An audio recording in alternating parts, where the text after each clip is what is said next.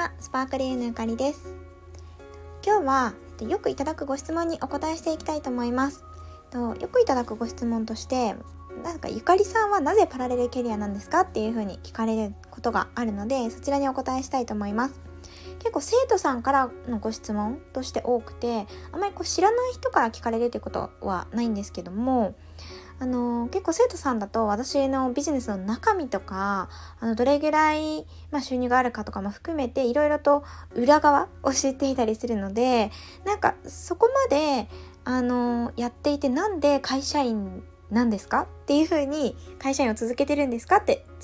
聞かれたりするんですよね。なので、ちょっと今日なんで私がパラレルキャリアという選択をしてるのかということについてお話ししたいと思います。で、まあこれ簡単で、どっちも私がやりたいことだからなんですよね。で、あの、二つやりたいことがあるっていうよりも、私がやりたいことっていうのは、働く女性をもっと自由にもっと綺麗にっていう、この理念、スパークリューの理念そのものなんですよね。働く女性がもっと自由であるっていうこととかもっと綺麗っていうのはあの私の定義では自分らしい状態を綺麗って言ってるんですよね。一番自分らしく入れる状態が女性にとっては一番綺麗な状態だっていうふうに置いています。その人の魅力とかその人の中にある、まあ、資質とか才能みたいなものがちゃんと表出できていてそれを自覚できている状態が一番綺麗だしでその先にこう選択肢が複数あって自分で常に人生を作っていけるっていう自由さこれを働く女性に提供していきたいっていう思いが、まあ、私のやりたいことなんですよね。であの私本業は人材系の企業に勤めているのであのもともとあのそこに就職就職というか、まあ、転職で入ったんですけれどもそこに就業する時からずっとそれがやりたかったので手段の一つとしてそのその会社で働くっていう手段を取ってるっていうだけですね。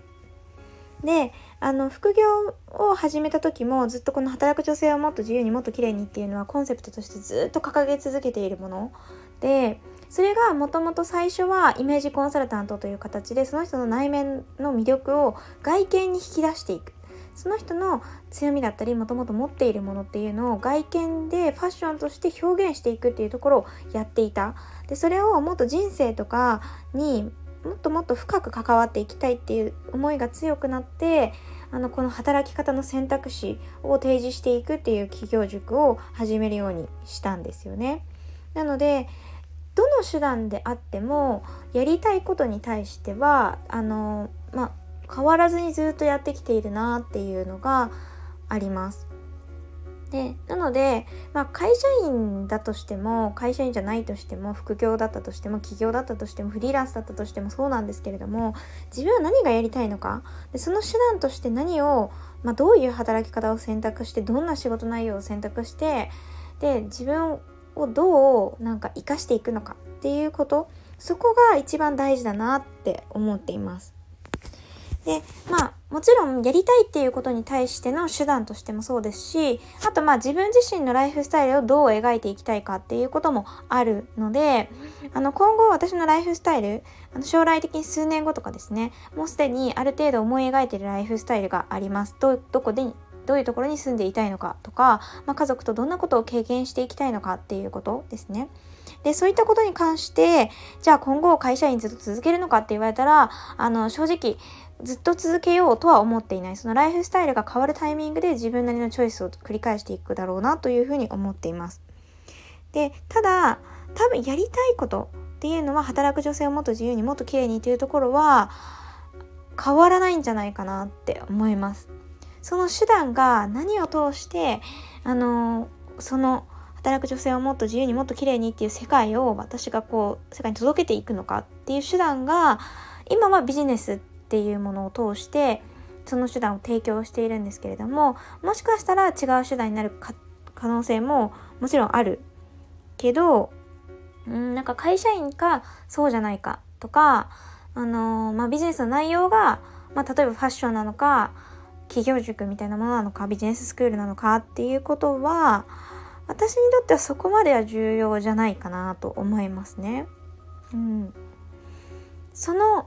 提供する先のお客様に対して一番自分が役立てる方法価値発揮できる方法を選んでいく。これがやっぱ企業とかビジネスを作っていく上ではすごく大事だと思います。なんでやっぱりなんか今こう会社員とそうじゃない働き方ですね。起業っていうのをどっちも両立させているパラレルキャリアというのを選択しているんですけれども自分のやりたいこととか、まあ、ありたい姿とかっていうのが変わったら多分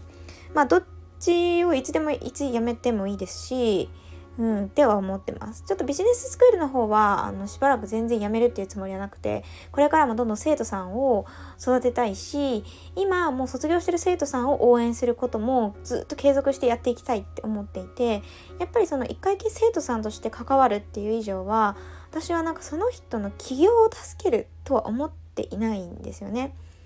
その人の選択肢を増やす、まあ、起業する道もあるし会社員続ける道もあるし、まあ、専業主婦になる道だってあるかもしれないしそういうなんか起業の選択肢あ起業というか人生の選択肢ですよね。自分の叶えたい夢とかやりたいことに合わせた選択肢を自分で選んでいけるっていうことを提供したいって思っているのでそれぐらいの気持ちで結構生徒さんと関わっているのでその方がその後例えば起業を辞めるかもしれないしあの私のビジネスアカデミーに入った後でやっぱり起業やめようとかって思うかもしれないんですけどそれは全然よくってなんかその人の人生の選択肢を増やしてその人が自分軸で人生選択できるっていうここをやっぱ実現したいですね。なのでしばらくはこのビジネスで関わるということはやめないと思います。やっぱり自分はビジネスがずっと大好きだしあの得意な分野でもあるのでけどあのいずれにしてもなんかこう執着みたいなものはなくてずっと続けていかなきゃいけないとかなんかそれ以外選択できないっていうことは全然思っていないのでもしかしたら、まあ、今はこうやってパラレルキャリアっていう選択をしてますけど、えっと、いずれは例えば会社を辞めるっていうことも全然これは結構可能性としてはあると思うしもしかしたらうん、専業主婦にはならないと思うんですけど何かあったら、まあ、専業主婦になっても全然いいと思ってますしあのあ専業主婦は私は単純に向いてないからっていうだけなんですけれども専業主婦自体はすごく選択肢としては素晴らしいと思ってるんですけどなのでやっぱりそのなぜパラレルキャリアなのかって言った時に改めて私がやりたいことに対して会社員っていう働き方と起業っていう働き方どちらでも貢献できていてどちらでもやっていきたい分野だから